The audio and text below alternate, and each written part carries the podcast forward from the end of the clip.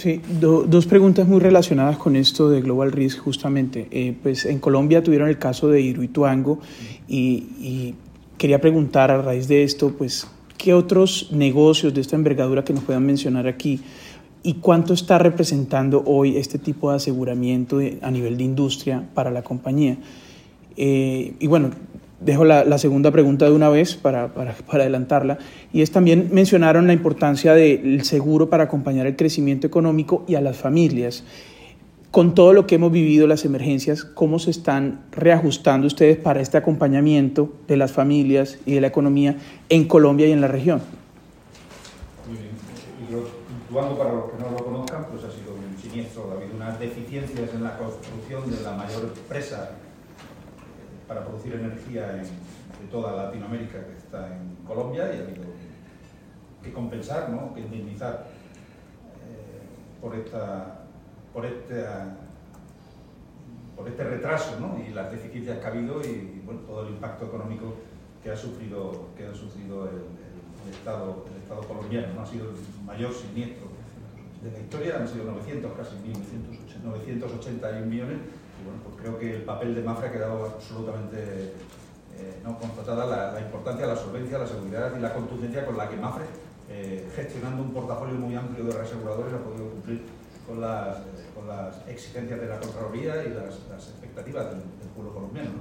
Eh, ¿Qué representa el negocio de Global Risks para, para Mafre? Estamos hablando de 1.200 millones para unas primas totales de 23.000 millones, es decir, que es un negocio en primas todavía pequeño. El negocio de Global Risks hay que verlo no solo en la prima suscrita, sino que hay que verlo fundamentalmente en la prima retenida. Y ese es la, todavía el gran reto que tiene Mafre, donde de esos 1.200 millones retenemos 300 y pico millones de euros. Realmente eh, lo transferimos al reasegurador porque es un riesgo de alta volatilidad. Y en la manera en la que gestionamos el Mafre no queremos esa volatilidad en Mafre todavía hasta que no tengamos pues, una, una dimensión mayor. Por eso la mayor parte de ese riesgo es transferido. De hecho, el siniestro de Hidroituango fue transferido prácticamente 100% al, al reseguro. Mafre lo que hizo fue gestionar y aglutinar ese, ese, riesgo y poder ofrecer una solución local con una compañía local como es Mafre Seguro General de Colombia para, para, un, para una construcción de esta, de esta magnitud.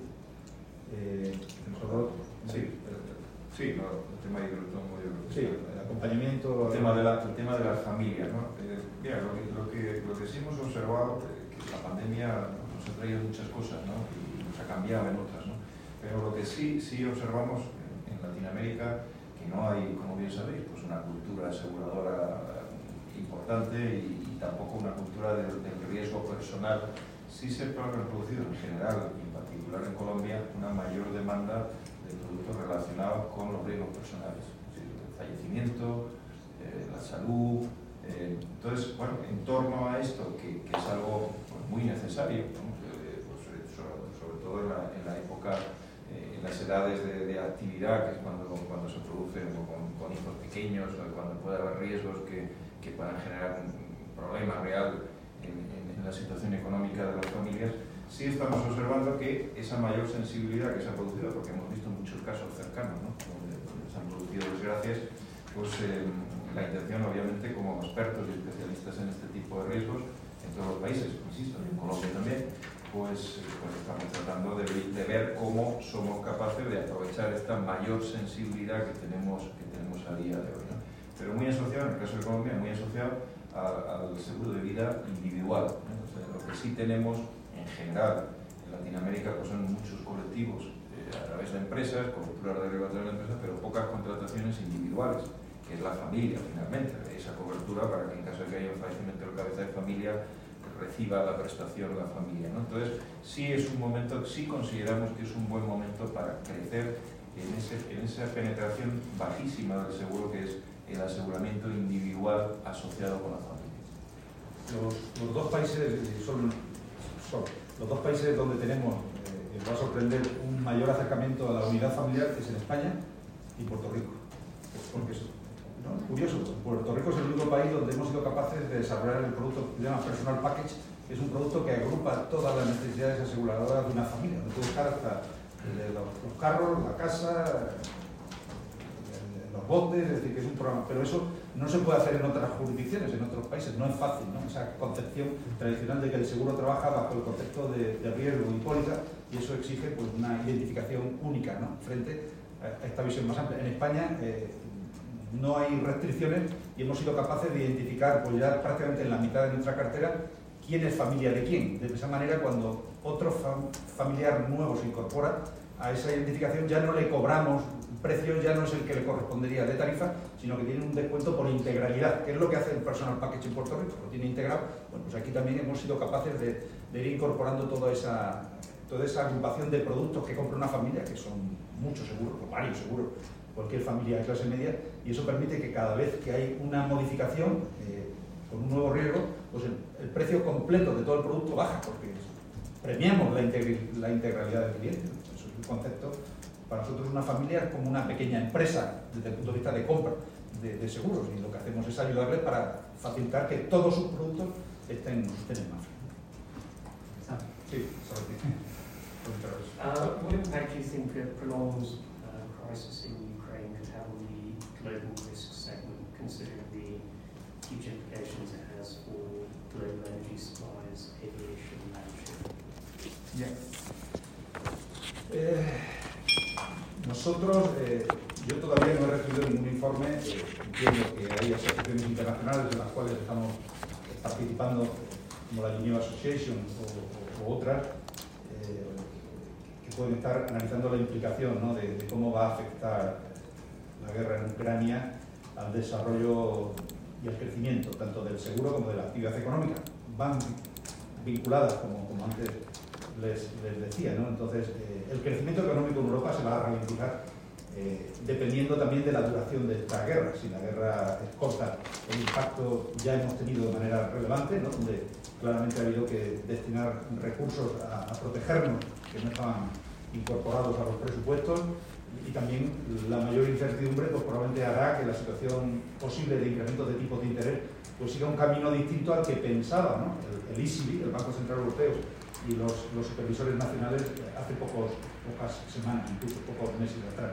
Entonces, el impacto directo eh, para Mafre nada, es decir, eh, en Ucrania solo teníamos algún interés asegurado de alguna empresa internacional española que operaba en Ucrania, pero tiene una relevancia mínima y además, eh, en caso de guerra, todas las pólizas excluyen el riesgo, por lo cual no hay riesgo económico directo, porque se suspenden las coberturas de daño en el momento que se declara una guerra, y la está declarada, eh, y en Rusia eh, el impacto puede ser mayor, no para Mafre, Mafre no tiene, no tiene en estos momentos operaciones directas, tenemos alguna pequeña póliza de Mafre Red y alguna otra cobertura, pero no es relevante, pero sí es cierto que hay eh, sector financiero europeo y algunas aseguradoras importantes europeas si tienen importantes inversiones en, Rusia. Incluso hoy como anécdota, no voy a dar el nombre, lo pueden buscar, pero una aseguradora española pues, ha anunciado que efectivamente tenía una pequeña inversión en activos rusos ya los está deteriorando, ¿no? porque Mafre no tenía inversión en activos rusos. desde el punto de vista del seguro, pues si la guerra eh, desgraciadamente dura, pues habrá un impacto relevante. Las previsiones de recuperación económica eh, post-COVID no van a ser en dos años, como se decía, sino que probablemente pues, el programa Next Generation sufrirá cambios en su ejecución para poder resolver problemas más urgentes de los que inicialmente estaban previstos. Y yo entiendo que va a haber también, eso ya es público, pues una, un rediseño del, del, del modelo del, del, Green Deal que iba a haber en Europa, ¿no? con, con el desarrollo de, de, las energías más sostenibles y de tratar de hacer una transición energética muy acelerada. No va a poder ser, estamos viendo cómo países como Alemania y Francia han apoyado la consideración de, de Energy Green, eh, de Green Energy a, a, a, la energía nuclear y bueno, vemos la eficiencia del gas en Europa que puede ser otro hándicap importante. El incremento de precios de la energía y la inflación que está viendo va a afectar directamente al crecimiento económico y a la actividad asegurada, pero no te lo puedo cuantificar en ese momento. Hemos llegado el plazo previsto, no sé si queda una última pregunta de Denise. Venga. Um, yeah, I'd like to know about notes and news. Can I bring to Brazil? And Pode falar brasileiro? Uh, yeah, ok. É, e vocês, é, eu ouvi bastante aqui sobre inovação em várias áreas, menos no agronegócio. E também tem o problema dos fertilizantes no Brasil, que também pode atingir muito vocês. Queria que você falasse um pouquinho sobre isso. Eh, sí,